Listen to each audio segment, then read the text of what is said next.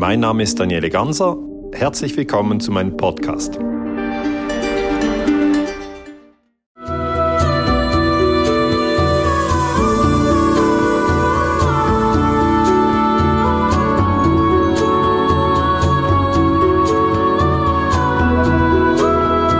Hallo ihr Lieben, herzlich willkommen bei unserem Festival für den Wandel und den Frieden. Ich freue mich sehr, dass du da bist und ich freue mich von Herzen, dass ich heute dich begrüßen darf, lieber Daniele. Grüß dich, Alicia. Vielen Dank für die Einladung.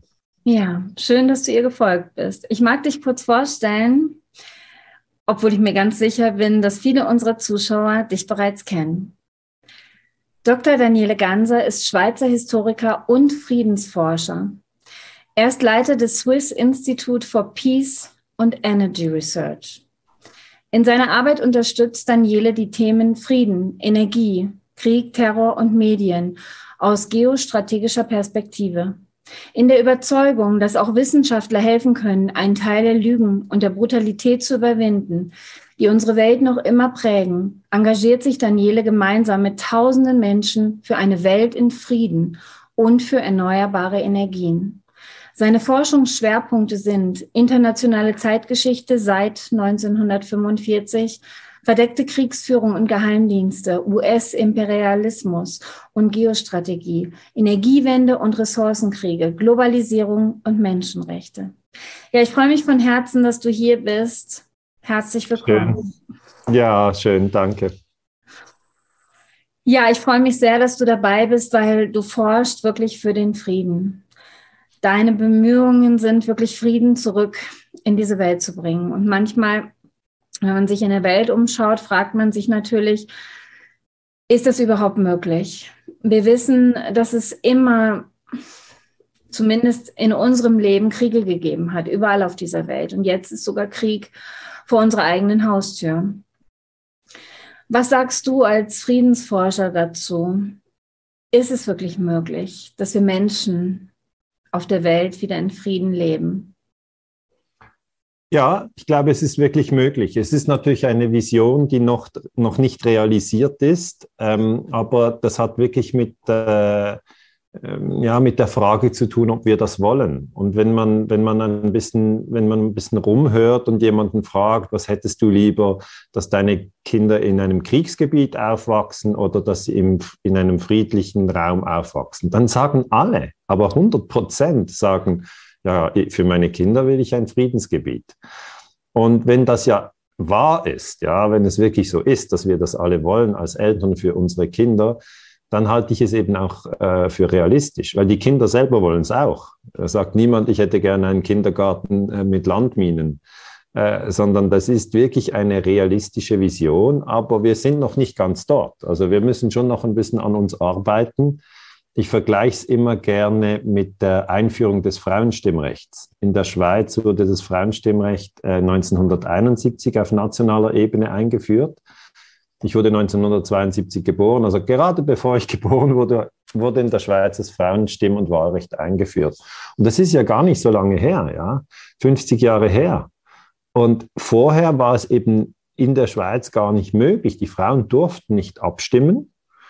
Ähm, und sie dürf, durften auch bei Sachfragen, wir haben ja eine direkte Demokratie in der Schweiz, durften sie sich nicht zu Sachfragen äußern, also ob man hier noch einen Tunnel bauen soll oder äh, also Sachfragen, die immer wieder auftreten. Und die Männer konnten sich das vorher auch nicht genau vorstellen, dass das, dass das irgendwann kommt und plötzlich ist es da. Und jetzt, wenn wir zurückschauen, muss man sagen, ja, also die Zeit, wo die Frauen nicht wählen konnten, ist irgendwie, ist irgendwie peinlich, dass es das überhaupt gegeben hat. Aber so geht man eben durch, ja. Also ich habe eine Tochter und einen Sohn und ich fände das total komisch, wenn die nicht die gleichen politischen Rechte hätten.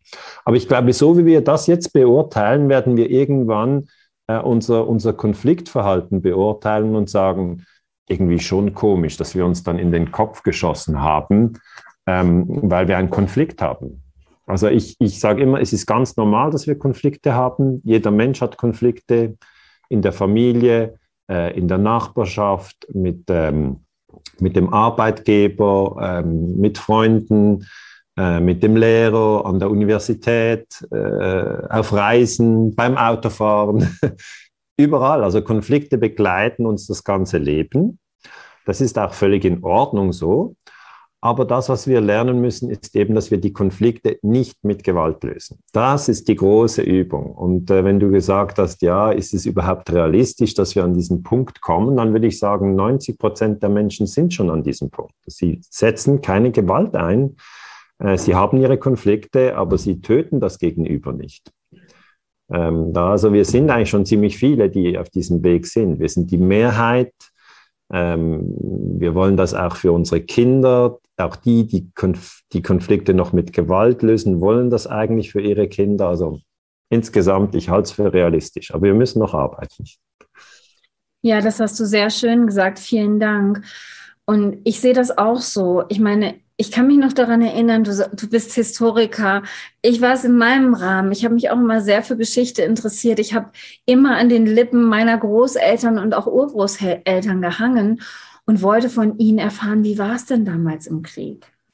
Und ja. mein Opa zum Beispiel, der war 19, als er in den Zweiten Weltkrieg musste. Und er ja. hat gesagt, ich wollte niemanden erschießen. Er mhm. hat gesagt, er hat einfach Augen zugemacht und durch, um irgendwie zu überleben. Aber das war, was ich immer wieder hörte von allen Großeltern, die ich hatte. Ich hatte damals wirklich alle Großeltern und viele meiner Urgroßeltern und niemand von denen wollte Krieg. Also damals schon nicht. Und trotzdem passiert ja immer Krieg und das macht uns ja manchmal oder vielleicht sogar oft fühlen wir uns dann machtlos. Was können wir denn schon tun gegen die Kriege dieser Welt? Wir sind ja machtlos. Die Regierungen entscheiden das ja für uns. Was kann ich denn schon für den Frieden tun? Was sagst du dazu als Friedensforscher? Was kann jeder von uns tun? Was liegt in unserer Macht, um wirklich für den Frieden einzustehen? Also das ist ein, eine, ein wichtiger Punkt. Viele denken, sie haben keinerlei Einfluss. Ähm, das ist aber nicht so. Jeder hat Einfluss und zwar hat er zum Beispiel Einfluss auf seine Gespräche. Also welche Gespräche er jetzt morgen führt oder übermorgen, da kann ja die Regierung gar nichts, sondern das entscheidet man selber. Also wenn man Freunde zu Besuch hat, was hat denn die Regierung für einen Einfluss, was man da für ein Gespräch führt und wie man es führt? Und da würde ich wirklich eigentlich raten, wenn es wirklich zu Gesprächen kommt, dass man sich immer an diesem Prinzip Menschheitsfamilie orientiert. Das ist ein Begriff, den ich sehr oft verwende in meinen Vorträgen und Büchern. Der wird auch von anderen verwendet, die in der Friedensbewegung sind, weil Menschheitsfamilie heißt einfach, dass man niemand ausschließt. Wir sind 193 Länder, ähm, das sind die UNO-Mitgliedstaaten jetzt auf der Erde. Äh, wir sind 7,8 Milliarden Menschen, bald 8 Milliarden. Und alle gehören zur Menschheitsfamilie. Also es gibt kein Land, das nicht zur Menschheitsfamilie gehört. Es gibt keine, kein Geschlecht oder keine Hautfarbe oder keine Religionsgruppe, die nicht zur Menschheitsfamilie gehört. Und das würde ich wirklich ähm, raten, dass die Menschen, wenn sie in einem Gespräch sind und dann vielleicht auch aufgewühlt sind oder traurig sind oder wütend sind, dass sie dann niemanden ausschließen aus der Menschheitsfamilie. Weil das passiert jetzt gerade im Konflikt Russland und Ukraine, ähm, dass man dann eine Gruppe einfach ausschließt und sagt, ja, die gehören jetzt nicht mehr zur Menschheitsfamilie. Und das ist einfach schon viel zu oft passiert, Alicia. Also man hat immer wieder eine Gruppe ausgeschlossen und gesagt, ah, die gehören jetzt nicht mehr zur Menschheitsfamilie. Dann hat man sie ausgerottet, getötet. Ähm, als die Amerikaner zum Beispiel äh, Vietnam bombardiert haben von 1964 äh, bis 1975 und dort auch elf Jahre Krieg geführt haben ähm, mit drei Millionen Toten etc., sehr viel Leiden. Ähm, da, haben sie, da haben sie einfach die Vietnamesen Termiten genannt. Ja, und Termiten bedeutet einfach, man schließt sie aus der Menschheitsfamilie aus oder die weisen Frauen, die eben in Naturheilkunde be, be, bewandert waren, die hat man als Hexen dann bezeichnet, auch hier in der Schweiz oder in Deutschland oder auch in Österreich. Man hat sie verbrannt. Also ich meine, das ist ziemlich krass, oder? Das ist hier passiert. Es ist kein unschuldiger Boden, auf dem wir leben, sozusagen. Aber äh, wir haben hier auch eigentlich die Fähigkeit zu erkennen, dass das falsch war. Man hätte es nicht tun sollen. Wir können es jetzt nicht rückgängig machen. Aber wenn wir unsere eigene Macht anschauen, dann wäre es wirklich, dass wir keine dieser Spaltungen mehr mitmachen. Sondern wenn jemand sagt, ja, dieser oder jener ist eigentlich ein böser Mensch, mhm. dann sollte man immer sagen, ja, aber er gehört auch zur Menschheitsfamilie. Das heißt, wenn jemand jetzt demonstrieren geht wegen diesem Krieg in der Ukraine, dann soll er nicht nur die ukrainische Flagge tragen, sondern die ukrainische und die russische. Weil dann überwindet er diese nationale Spaltung, die im Moment sehr weit verbreitet wird. Man sagt hier gut und hier böse. Aber wenn ich den Konflikt genauer anschaue, ist es viel komplizierter. Der Krieg in der Ukraine ist schon 2014 ausgebrochen. Der läuft schon acht Jahre. Das war einfach ein Bürgerkrieg acht Jahre lang.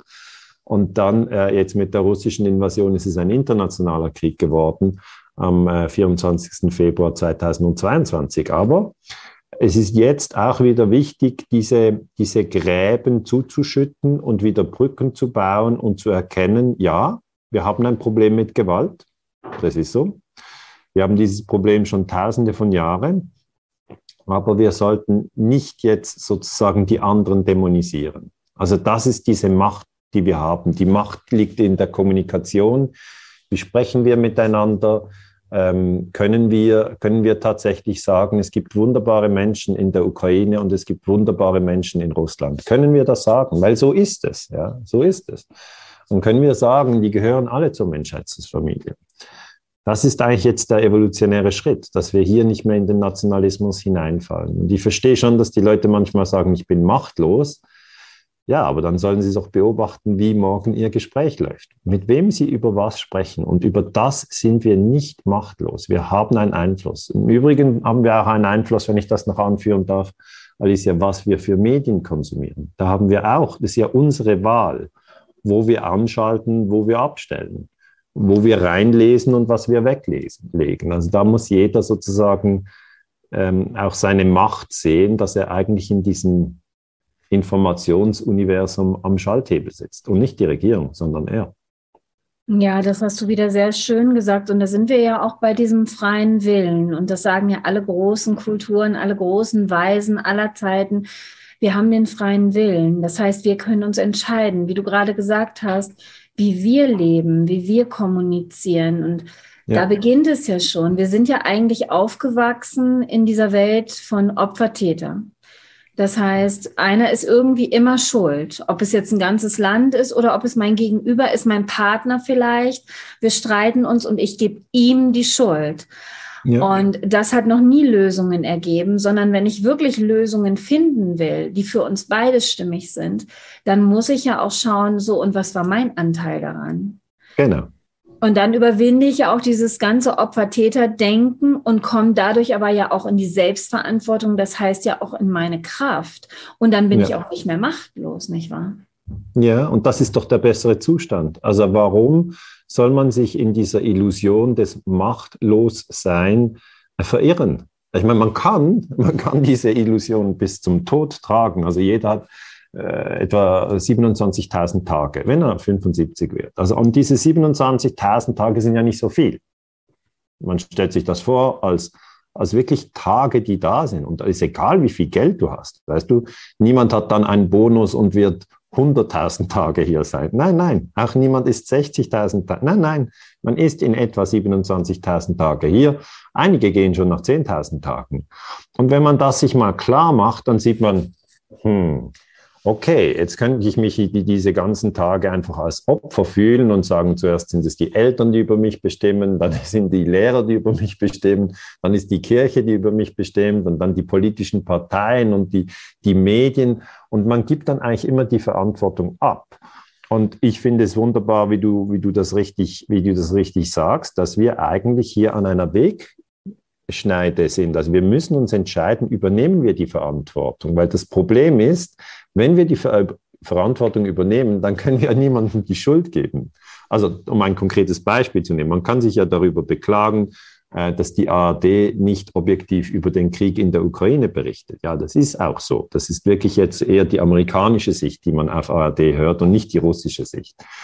Und dann kann man sagen, ja, warum höre ich mir das überhaupt an? Man kann ja auch sagen, ich schalte einfach ab. Ja, ich, ich, ich höre mir das nicht an. Ich lese in dieser Zeit ein, ein, ein Buch über Permakultur. Kann man ja. Ja, ist ja, ein, ist, ist ja ein, ein, ein freier, eine freie Wahl. Und das bedeutet eigentlich, und das betone ich wirklich immer wieder ähm, in meinen Vorträgen und auch in den Büchern, jeder Mensch entscheidet selber, was er auf seine, auf seine Augen lässt und was er auf seine Ohren lässt. Es sind nur diese zwei Kanäle, ja, Augen und Ohren, das sind die, die Hauptschnittstellen für Informationsflüsse. Es gibt schon noch weitere äh, Ebenen, wo wir Informationen aufnehmen, aber das kommt eben jetzt sehr darauf an, ob jemand dir zuhört oder ob er jetzt Putin oder, oder Biden oder Scholz zuhört oder Zelensky. Und ich finde, es ist ein großer Irrtum zu glauben, dass die Weisheit dort zu finden ist, wo die bekanntesten Menschen sind. Das, das, das ist ein großer Irrtum. Die Menschen denken immer, ja, entweder Putin oder Biden oder Zelensky oder Scholz oder Annalena Baerbock, die müssen die Weisheit äh, irgendwie haben. Es ist aber nicht so. Es ist nicht so. Warum sucht man die Weisheit dort? Also äh, da würde ich die Weisheit eher bei Menschen suchen, die gar nicht so oft im Fernsehen sind. Weil man muss sich das so vorstellen, die Mächtigen, denen gehören die Medien. Ja? Und die Mächtigen schauen natürlich auch, dass ihre Leute immer in den Medien auftreten. Die Weisen, denen gehören die Medien nicht. Die werden darum auch nicht immer in den Medien auftreten. Die, sind nee, also die sitzen im Himalaya in den Bergen. Ja, die meditieren oder hin und wieder treten sie auf. Aber wer wirklich Weisheit sucht, der muss die leisen Stimmen suchen und nicht die lauten. Mm. Ja, das ist wohl wahr. Also es ist ja wirklich so ein Energiewechsel, beziehungsweise wo, für welche Energie äh, äh, entscheide ich mich. Das heißt, ich kann meine Energie von dieser Kriegsenergie, sage ich mal, abziehen. Du hast es gerade so schön gesagt. Ich kann stattdessen, statt den Medien, die von Krieg berichten und gegen den bösen, böses Russland schimpfen zum Beispiel, abziehen und kann meine Energie auf etwas anderes lenken, auf Permakultur, auf Frieden, auf Meditation, auf das, was ich mir wirklich wünsche im Leben, für ja. das Leben meiner Familie. Und das heißt dann aber, dass wirklich ein Wandel geschieht durch meine Entscheidung, beziehungsweise dann natürlich wieder als komplette kollektive Entscheidung. Je mehr Menschen das von uns tun, je mehr Menschen ihre Energie von Täter, von Krieg und so weiter abziehen und wirklich auf das Positive lenken, dann wird wirklich so ein Bewusstseinswandel stattfinden, wie die Urvölker das auch berichten, oder? Ja, so ist es. Stell dir vor, jemand ist äh, während Corona zwei Jahre auf der Alp und bekommt überhaupt nichts mhm. mit, weil er keinen Fernseher dort hat, weil er kein Smartphone hat. Es gibt überhaupt kein Netz, er hat auch keinen Laptop, sondern ist mit den Kühen auf der Alp.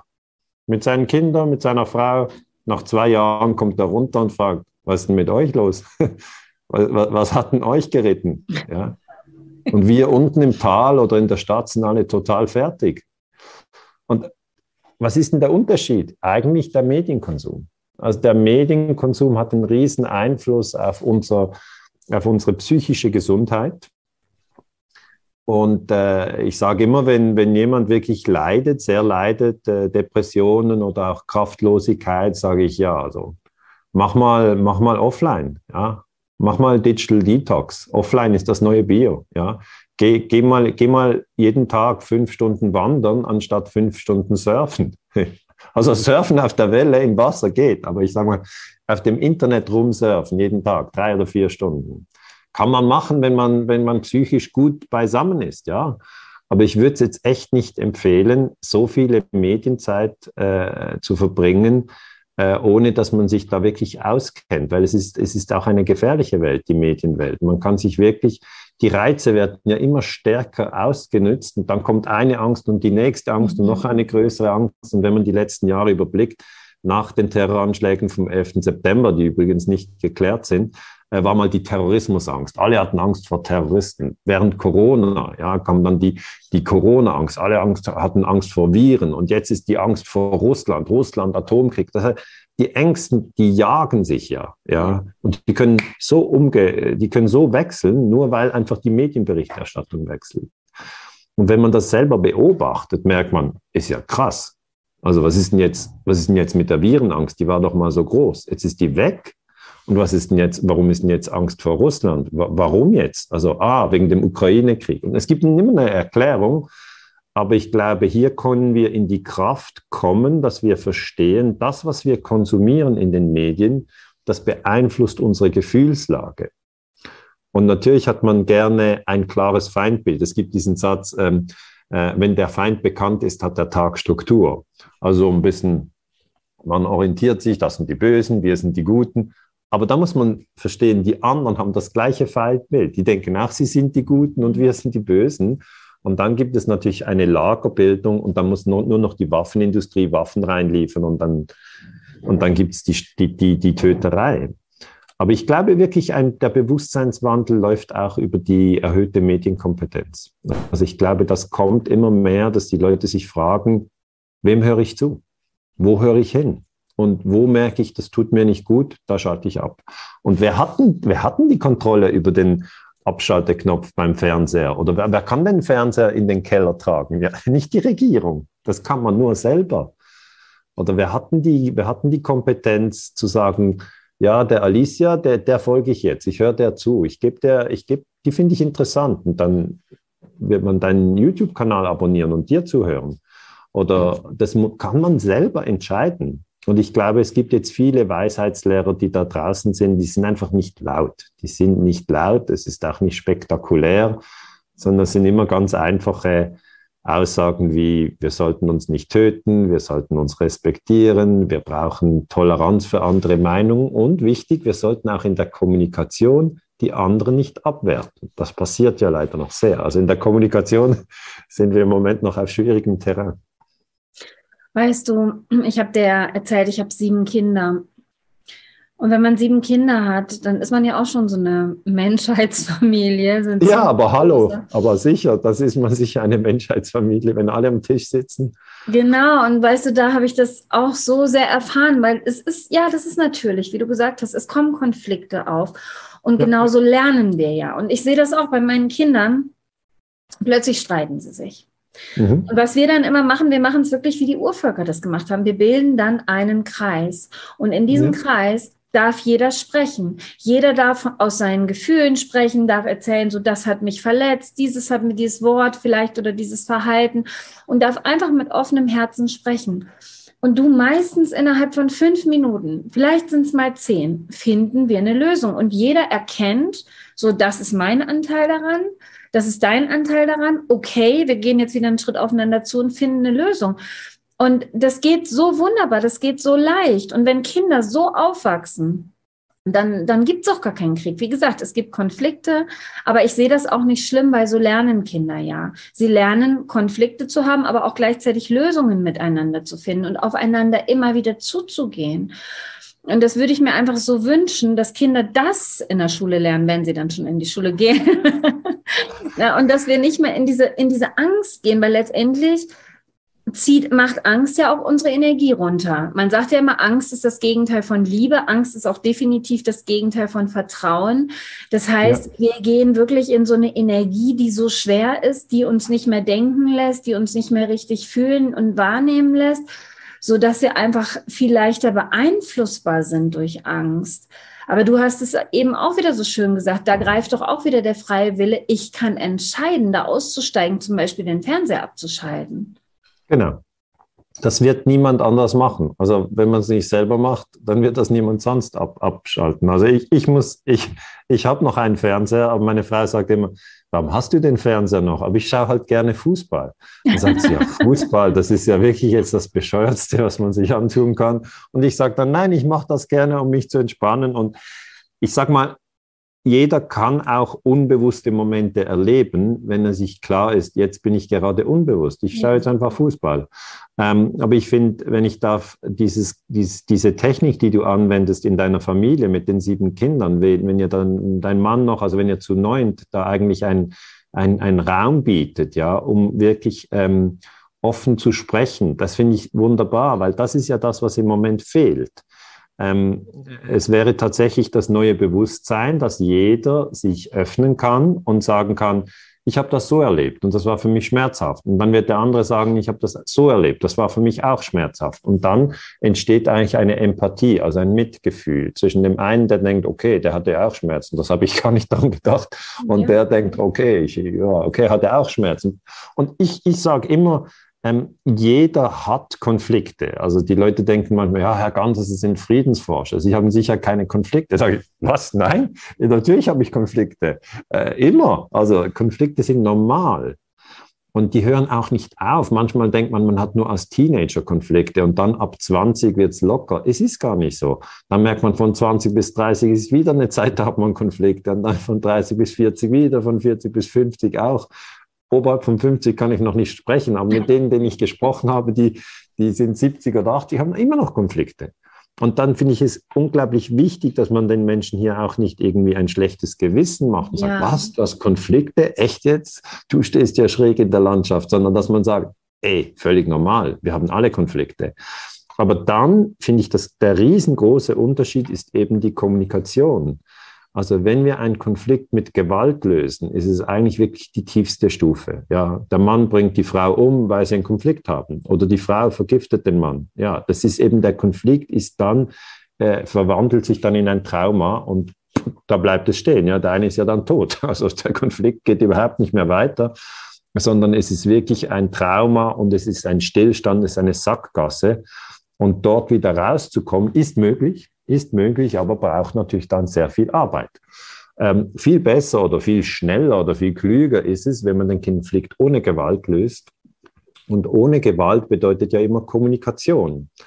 Und jetzt haben wir heute unglaubliche Möglichkeiten. Ich bin hier in der Schweiz, du bist in Guatemala, wir können zusammen über Zoom äh, dieses Gespräch führen und andere Leute können das anschauen, die vielleicht in London sind oder in Australien oder in Berlin. Oder ist echt egal, wo sie sind. Das heißt, wir haben eigentlich, die Technik gibt uns jetzt die Möglichkeit, Wissen auszutauschen. Das ist wirklich ein Vorteil für die Friedensbewegung. Ähm, ich habe auch einen Freund, der sagt, er würde so gern Didgeridoo lernen. Mhm. Ähm, aber ein toller Lehrer ist in Australien, ja, dann hört er eben dem zu. Er kann ihn zwar nicht treffen, aber er kann über die Technik diese Kommunika diese, dieses Wissen teilen. Jetzt, wir haben eine gute Möglichkeit, aber im Moment nutzen wir die sozialen Medien noch in einem alten Bewusstsein. Ja. Und in einem alten Bewusstsein bedeutet eigentlich, dass wir sehr viel abwerten. Also wir werten die anderen ab, oft eigentlich aus einer eigenen Unsicherheit. Das ist ein Idiot, dort ist ein Idiot, diese ist doof, der ist doof. Und das gibt dann sogenannte Shitstorms. Und das habe ich natürlich selber auch immer wieder erlebt. Also ich kann ein bisschen aus Erfahrung sprechen, aber ich sehe es natürlich auch bei jungen Menschen, dass zum Beispiel ein Mädchen sich irgendwie freut, irgendwie das TikTok oder was es alles gibt, Snapchat oder Instagram. Und dann äh, teilt es ein Bild von sich mit einem neuen Kleid. Hat ein neues Kleid gekauft, freut sich über ihr Kleid. Ihre besten fünf Freundinnen machen alle Daumen hoch und Smiley. Wow, sie ist super, ist alles toll. Und dann kommt irgendjemand und schreibt, warum hast du so dicke Beine? Ja, und das verletzt extrem tief, ja, und dann die ganzen positiven Nachrichten, die man vorher gehört hat, sind dann wie weg. Also es können zehn positive sein und eine negative. Und wenn man nicht trainiert ist, hängt man dann in dieser negativen ähm, äh, Information. Und das nächste Mal, wenn sich das Mädchen vor dem Spiegel anschaut mit diesem schönen Kleid, wird es sich nicht mehr am Kleid freuen, sondern wird sagen, was mir nie aufgefallen ist, sind meine Beine. Ich war voll okay mit meinen Beinen, aber jetzt habe ich diesen Input und dann kommt es darauf an, wie stabil das Mädchen ist. Vielleicht kann sie sagen, hey, meine Beine sind voll cool, also muss mich jetzt niemand runtermachen, aber es kann auch anders sein und dass sie dann ihre Beine nicht mehr mag. Und dann grundsätzlich geht es ihr dann schlechter. Ja, und das hat alles mit Kommunikation zu tun. Und es ist wichtig zu verstehen, dass diese Kommunikation der Abwertung, dass wir einfach damit aufhören sollten. Ja, wir sollten Daniela, einfach aufhören das machen wir ja sogar mit uns selbst. Also wir führen ja quasi oft Krieg gegen uns selbst. Wenn wir mal unsere Gedanken ja. beobachten während des Tages, wie oft beschimpfen wir uns selbst? Ja, äh, hoffentlich nicht immer wieder, aber es passiert, ja. Ja, es passiert. Also manchmal sagt man das ja wirklich, oh Mann, bin ich doof. Ne, das ja. ist ja noch harmlos. Oft erzählen wir uns im Kopf, oh, ich habe vielleicht eine Idee, eine Vision, ich würde gern dies und das in die Welt bringen. Und dann kommen diese alten Glaubenssätze, ja. die, die ich mir aber ja dann immer wieder erzähle, ach, ich schaffe das eh nicht, ich bin nicht ja. gut genug, ich kriege das nicht hin. Und letztendlich ja. führen wir ja damit auch diese Negativkommunikation gegen uns selbst. Das heißt letztendlich Krieg gegen uns selbst. Da gibt es aber eine gute Abhilfe und die heißt, glaub nicht alles, was du denkst. Ja. Es ist ein Satz von Eckhart Tolle, den ich sehr schätze. Und ich finde wirklich, diese alten Glaubenssätze, die da im Kopf drehen und wirklich keine positive äh, Entfaltung ermöglichen. Ja, das sind ja alles so Sabotagesätze wie du kannst das nicht und warum, äh, warum glaubst du überhaupt, dass du das äh, da befähigt bist für das, kannst eh vergessen, lass es stecken, bleib, bleib liegen im Bett oder so ein bisschen in dieser Stimmung. Äh, die, wenn die drehen, soll man in eine Beobachtungshaltung gehen und denken, ah krass, das denke ich schon wieder? Nein, schau dir mal das an. Also man soll das wie von außen die eigenen Gedanken und Gefühle beobachten und sich klar sein, man ist das Bewusstsein, in dem Gedanken und Gefühle aufsteigen und wieder vergehen. Man ist nicht die Gedanken und man ist auch nicht die Gefühle. Und sobald man diese, diese höhere Ebene hat, kann man beobachtend sein. Und ich finde, das ist wirklich spielerisch. Also ich habe vorher gesagt, wir haben alle immer wieder Konflikte. Das ist ganz normal. Wir sollten sie einfach nicht mit Gewalt lösen. Und das wäre jetzt der andere Punkt, der, den ich sehr wichtig finde. Und darum finde ich es äh, wunderbar, dass du das aufbringst. Wir denken alle immer wieder verrücktes Zeug. Also ja. Dinge, die wirklich nicht stimmen. Einfach nicht stimmen. Ja, also ich bin nichts wert. Zum Beispiel ist ein Gedanke, der ist weit verbreitet in Europa, nicht nur in Europa ähm, äh, oder, oder ich, ich, Geld ist immer knapp oder es gibt ganz verschiedene Gedanken äh, oder ich bin ungeschickt äh, im, im Leute ansprechen, in der Kommunikation. Ich kann eh wirklich in, in jedem Gespräch äh, wird auffallen, dass ich da ungeschickt bin. Also solche Gedanken können da sein und die sind, solange sie natürlich geglaubt werden, sind die mächtig. Ja, das ist tatsächlich so. Also das ist wie wenn man im Tennis denkt, ah, den, den nächsten Aufschlag, den werde ich ins Netz schlagen. Ja, also dann schlägt man ihn mit größerer Wahrscheinlichkeit ins Netz. Ja, oder wenn man beim Skifahren denkt, ja, also Skifahren kann ich eh nicht. Oh, hier geht's steil runter. Mal schauen, dann ist man total verkrampft und fällt gleich hin. Und dann denkt man, ja, genau, so wie ich es gedacht habe. Ich kann es nicht, oder? Und äh, viel besser ist es, wenn man sagt, ja, das macht Spaß, ich mache das mit Freude. Klar, ich werde hinfallen und dann werde ich einfach wieder aufstehen. Und, und das ist wirklich diese Technik des sich selber Beobachtens. Und in dieser, in dieser Beobachtung sein bedeutet eben auch, glaub nicht alles, was du denkst. Also diese hundertprozentige Identifikation mit den Gedanken, die muss man aufbrechen. Genau, vor allem, weil die, ich bin auch ein großer Fan von Eckart Tolle übrigens. Ah, schön. Ja, ich liebe ihn. ja, und weißt du, Eckart Tolle ist viel weniger bekannt als Wladimir Putin oder Joe Biden. Und der verbreitet wirklich Frieden im Gegensatz, weil, weil er beendet ja durch, was du gerade erklärt hast, dieses Beobachten, dieses Austreten aus diesen Gedanken und erkennen, ich bin gar nicht meine Gedanken. Das ist das, was ich genau. vielleicht gelernt habe, was ich als Kind mir angehört habe und ich aber ja heute immer wieder wiederhole oder glaube. Und wenn ja. ich da austrete, dann schaffe ich ja Frieden in mir. Ja. Absolut. Das sind ja Schlüsseldinge. Oder Michael Singer ist ja auch nicht so bekannt äh, wie, wie, wie natürlich Putin oder Biden oder Zelensky, aber Michael Singer ist auch so ein Achtsamkeitslehrer. Ja, oder Byron Katie. Also es gibt ja ganz verschiedene Weisheitslehrerinnen und Lehrer. Es gibt Frauen wie Männer. Die sind alle da.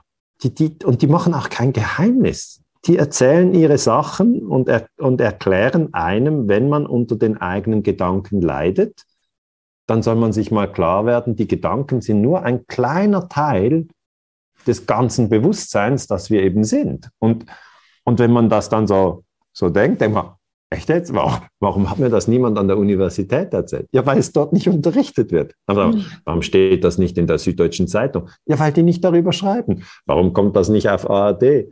Ja, weil dort ist es auch kein Thema.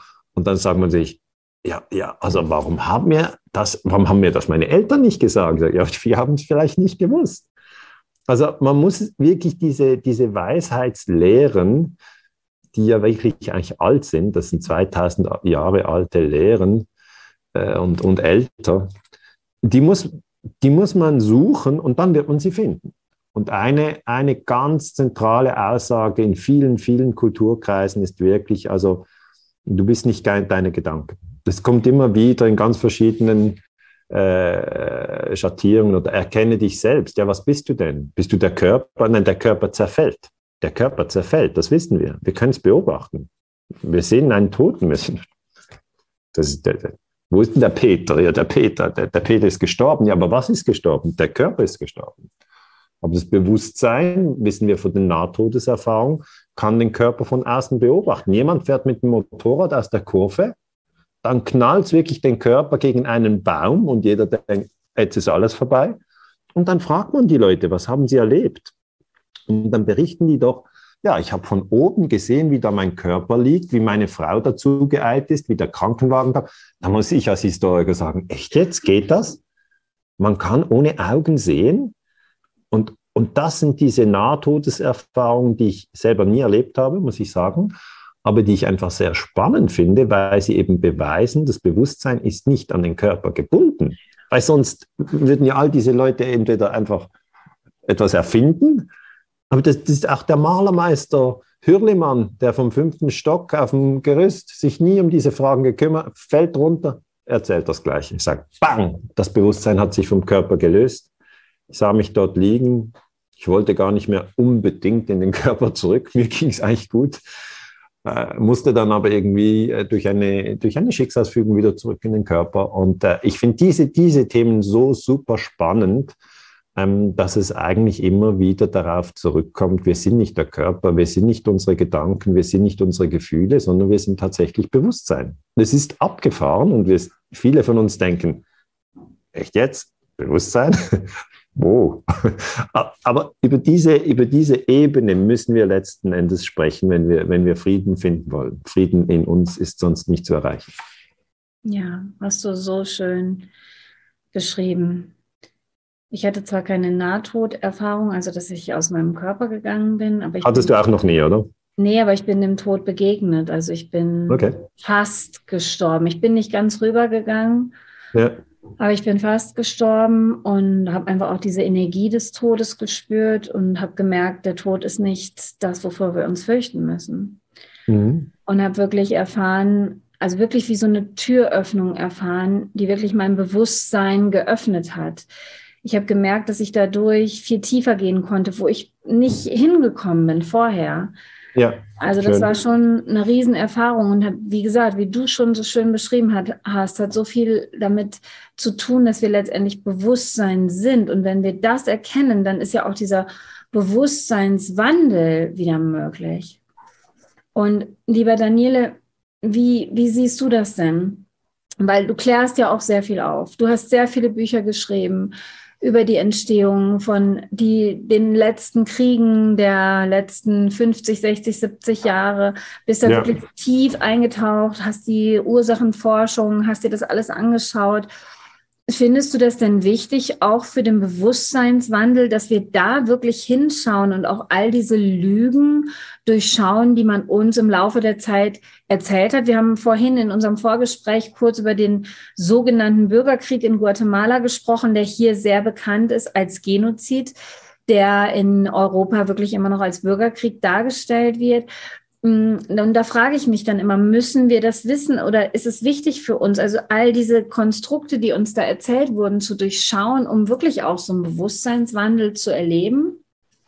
Also ja und nein. Ich finde, es ist individuell. Also mhm. für mich war es wirklich wichtig. Also ich habe einfach gesehen, Deutschland hat 1999 Serbien bombardiert, zusammen mit den USA. Italien hat auch mitgemacht.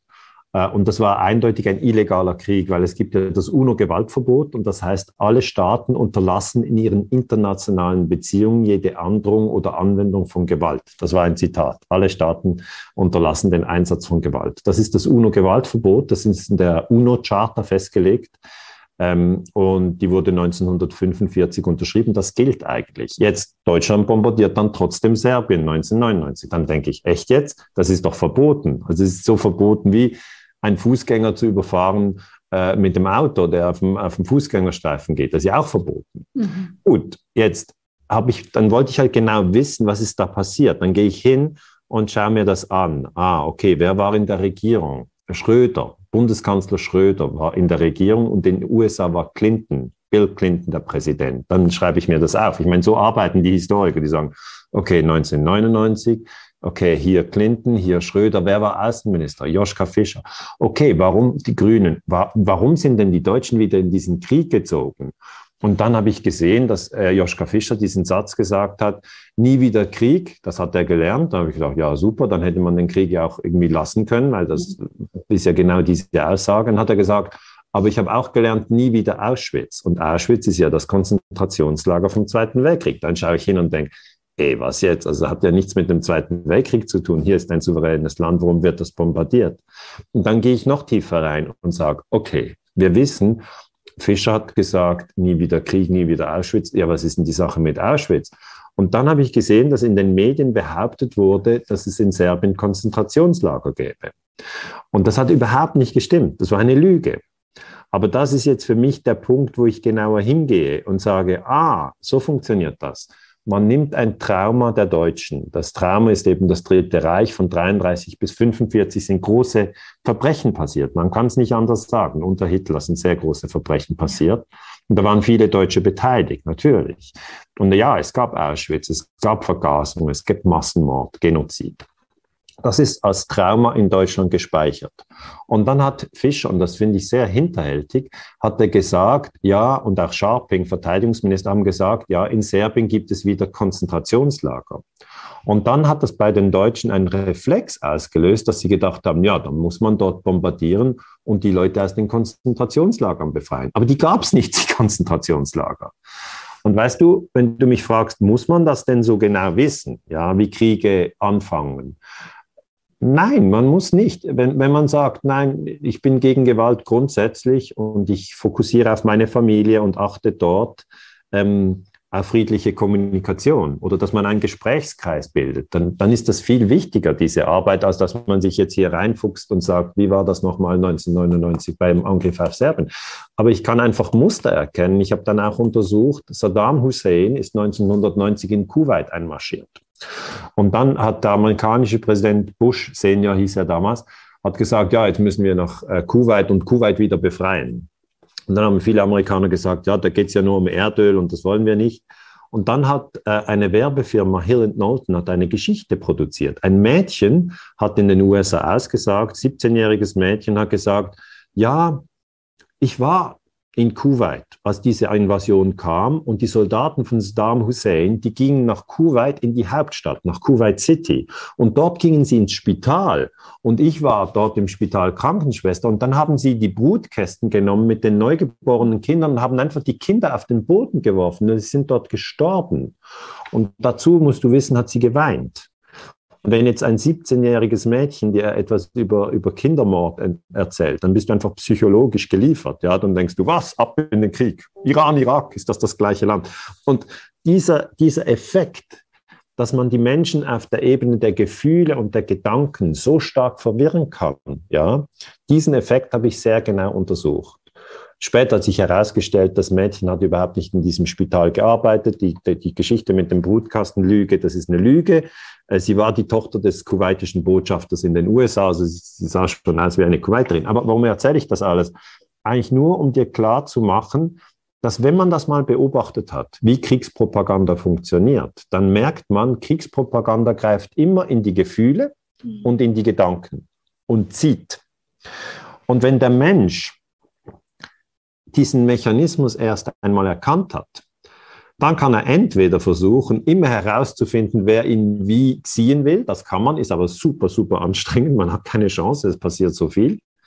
Oder, und das ist der einfache Weg, den wir eben vorher schon angesprochen haben, man geht einen Stock drauf und sagt, ich bin Bewusstsein, ich habe jeden Tag Gefühle, ich habe jeden Tag Gedanken, die sind manchmal aufgewühlt, manchmal sind die völlig zentriert aber ich bin nicht meine Gefühle und ich bin nicht meine Gedanken. Ja? So wie eine Mutter weiß, ich bin die Mutter und das sind meine zwei Kinder. Das wäre ein Kind wäre Gefühle, das andere wäre die Gedanken. Man weiß, man hat schon etwas mit denen zu tun, aber die Mutter darf ja nicht denken, ich bin das Kind. Äh, sonst ist sie total verwehrt. Oder der Vater darf auch nicht denken, ich bin das Kind. Ja, ich habe Kinder. Aber dieses Verhältnis zu den eigenen Gefühlen und Gedanken soll eben nicht ein ich bin meine Gedanken sein und ich bin meine Gefühle, weil wenn dann Kriegspropaganda reinkommt, dann ist man das und dann ist man total verwirrt. Man zieht in einen Krieg, tötet Menschen, die man nicht kennt, ähm, für Ziele, die man nicht verstanden hat, im Auftrag von sehr reichen, mächtigen Gruppen, die man noch nie gesehen hat. Also das ist ein ziemlich verwirrter Zustand. Und darum sage ich, ähm, es ist nicht notwendig, die Kriege genau zu studieren. Äh, ich habe es aber getan und für mich war es wichtig, einfach herauszufinden, wie funktioniert Täuschung. Ja. Ja, das hast du sehr schön beschrieben. Und wenn ich das erkenne, sei es bei mir durch meine eigenen Gedanken oder durch die Gedanken, die produziert werden durch angstmachende Propaganda, dann ja. habe ich die Möglichkeit, mich wirklich daraus zu erheben und mich wieder mit diesem Bewusstsein, was ich wirklich bin, zu verbinden. Genau. Ja, das hast du so wunderbar beschrieben und uns hier nahegebracht. Ich danke dir von Herzen für dieses wunderbare Interview und für deine wunderbare Arbeit, die uns wieder erinnert, welche Kraft wir doch haben, dass wir den freien Willen haben und dass wir alle zum Frieden beitragen können. Ja, vielen Dank dir, Alicia. Und ich, ich sehe es wirklich wie du. Also es ist wirklich ein Erinnern. Wir müssen da nichts Neues lernen, sondern unser Bewusstsein ist schon perfekt. Also es ist, es ist gar nicht verwirrt, es ist auch nicht traurig, es ist auch nicht niedergeschlagen, sondern das sind alles Zustände auf der Ebene der Gedanken und der Gefühle. Oder der Körper kann verletzt sein, es kann das Knie äh, kann nicht mehr richtig biegen vielleicht oder, oder man hat vielleicht die Lunge ist nicht mehr so stark oder die Augen sehen nicht mehr so klar. Also es gibt diese Probleme, aber das Bewusstsein ist davon nicht betroffen. Und da äh, sehe ich es wie du. Es geht um ein, um ein, um ein tiefes Erinnern, wo man dann wirklich auch in die, in die Kraft kommt. Wunderbar. Ja, vielen, vielen Dank. Viele liebe Grüße in die Schweiz und danke auch euch, ihr Lieben, fürs Zuschauen. Bis zum nächsten Mal. Macht's gut.